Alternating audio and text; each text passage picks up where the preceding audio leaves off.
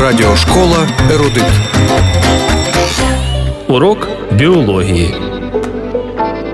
Є на світі тварина для того, щоб викликати в душі тепло, а на обличчі посмішку.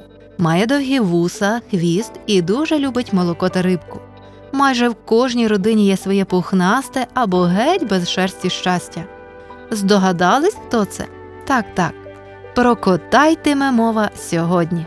У світі існує близько ста порід домашніх котів. За службу людині ці божі створіння здобули такі професії: мисливців, охоронців, синоптиків та лікарів.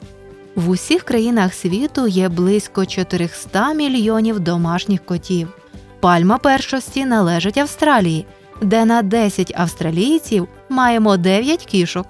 Водночас на землі є місця, де коти відвоювали собі більшу територію, ніж населяють самі люди. Острів у Японії Аошіма приклад тому.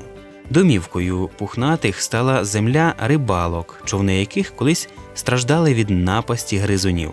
Оскільки на острові кішки стали головними мисливцями, їхня популяція дуже зросла.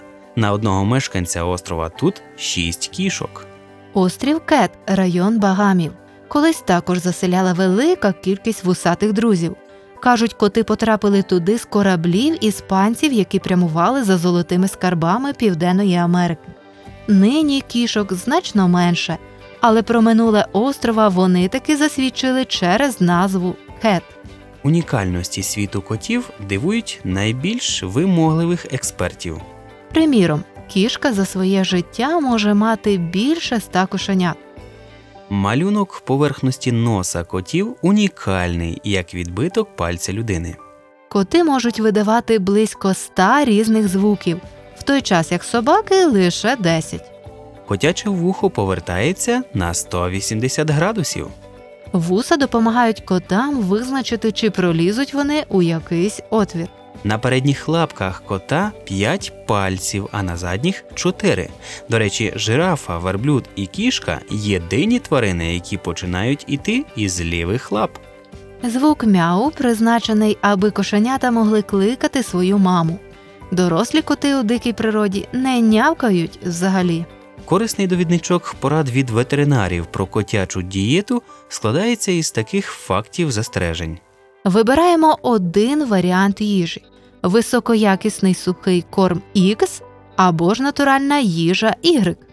Х. Ніколи не змішуємо промислові корми із натуральною їжею. Заміна корма для шлунка киці є стресом. Перехід проводиться строго, плавно. Чиста вода має бути у постійному доступі. Раціон Y – натуральна годівля.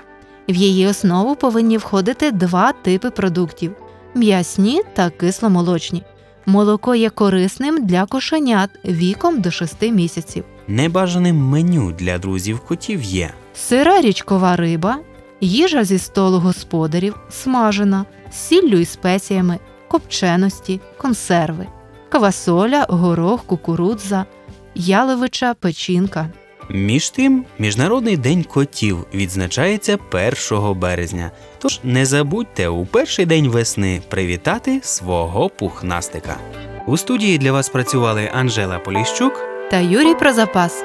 До наступної зустрічі в ефірі. Радіошкола Ерудит.